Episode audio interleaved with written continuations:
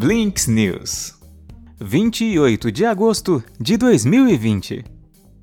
Episódio novo de cada dia. Jeff Bezos agora vale 202 bilhões de dólares, que é o valor de dois Elon Musks. Qual é o limite da privacidade de dados? Quando a regulamentação em prol da privacidade de dados ultrapassa seus limites e se torna anticompetitiva. É uma reflexão avançada, quase acadêmica. E agora, pertinente para a mais nova rixa entre o Facebook e ela, a Apple, que intervém para remodelar unilateralmente um mercado. A questão em jogo é técnica mas, supondo que você usa um iPhone, ela vai trazer muitos pop-ups no seu celular quando você atualizar para o iOS 14. Bem, a indústria de publicidade atribui um código exclusivo a cada dispositivo móvel, denominado Identificação para Anunciantes, ou IDFA. Conhecer seu IDFA pode ajudar os anunciantes a saber se seus anúncios são eficazes, principalmente quando eles exibem o mesmo anúncio em vários lugares. O Facebook usa o IDFA como parte do Audience Network, sua rede de anúncios em outros aplicativos parceiros. A partir do iOS 14, a Apple vai começar a exigir que os desenvolvedores mostrem um aviso de que estão coletando seu IDFA. Então, você receberá um pop-up com a opção explícita de concordar ou não em compartilhá-lo. Provavelmente, a maior parte de nós dirá: não, obrigado. O negócio de publicidade do Facebook em si não sofre, já que o nosso perfil e a nossa atividade dentro do Facebook contém dados muito mais úteis do que um simples ID de dispositivo. Mas a empresa diz que muitos de seus clientes sofrerão.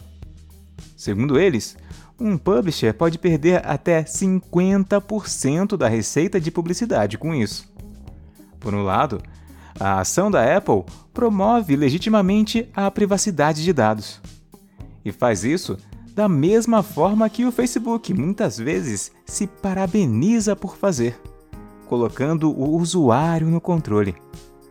O ponto de contradição e até mesmo viés anticompetitivo é que a Apple direciona a sua própria publicidade usando os dados que coleta do seu telefone.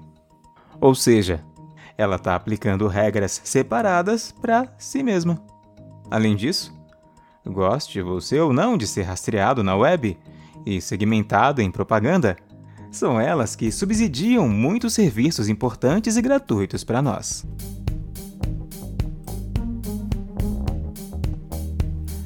A novela que não para. Enquanto as novas temporadas das nossas séries favoritas atrasam para chegar, na novela TikTok da vida real é episódio novo todo dia. Agora, a Microsoft ganhou a ajuda do Walmart na negociação do TikTok.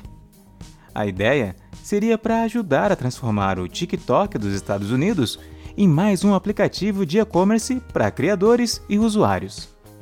A nova estratégia veio no meio de outra crise: o anúncio da saída do CEO do TikTok, Kevin Mayer, depois de apenas quatro meses no cargo.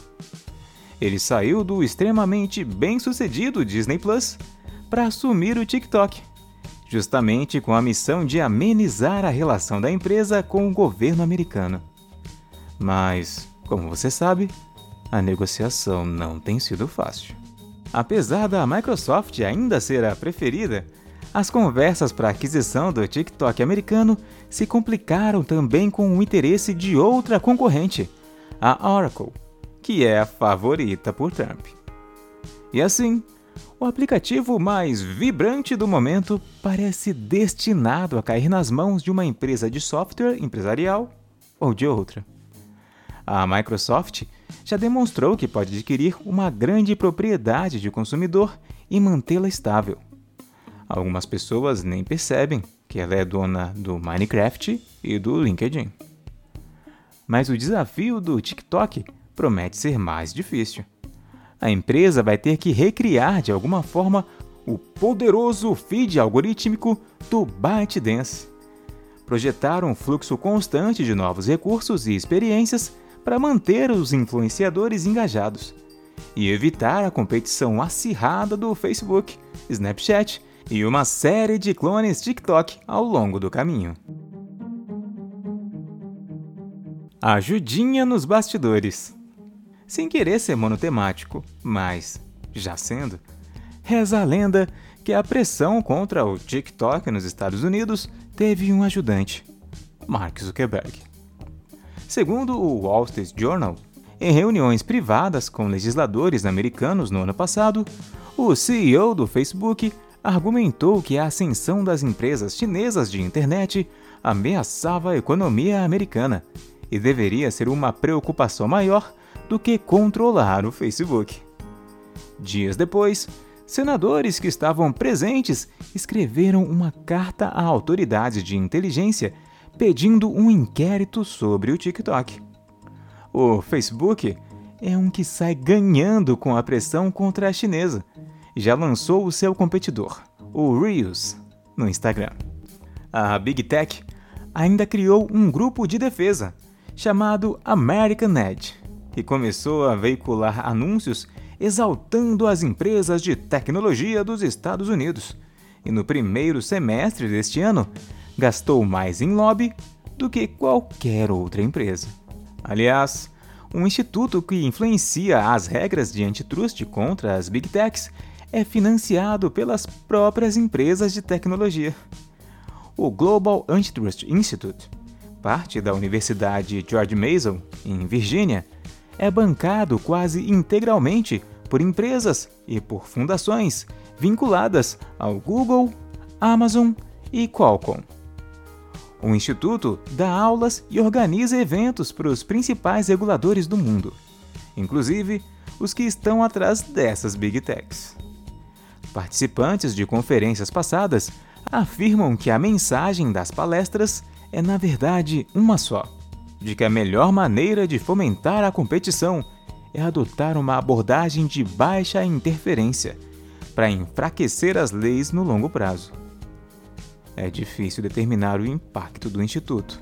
Mas no Brasil, três investigações contra o Google foram descartadas ano passado por falta de provas. Representantes do CAD participam das conferências desde 2015. O governo brasileiro estuda tributar as Big Techs na reforma tributária. A ideia é que o novo tributo banque parte da proposta de desoneração da folha de pagamento das empresas. Google testa cartões de visita para profissionais no Search. Em teste na Índia, a novidade gera uma espécie de cartão de visitas de profissionais no resultado das buscas. Tipo aquele que aparece para pessoas famosas, mas para profissionais comuns que autorizarem a divulgação das informações profissionais. A SP Art está realizando sua primeira edição virtual em 16 anos de existência, abrigando agora em ambiente virtual 136 galerias. Ainda dá tempo de visitar a feira pelo site. O link está na postagem. Mas o acervo está disponível apenas até o final do dia 30 de agosto que é o dia da postagem deste episódio. A história de como o filho do primeiro-ministro e homem mais rico da Geórgia, República Soviética, se tornou uma estrela do Instagram. Pode te entreter por alguns minutos. Link na postagem. Blinks News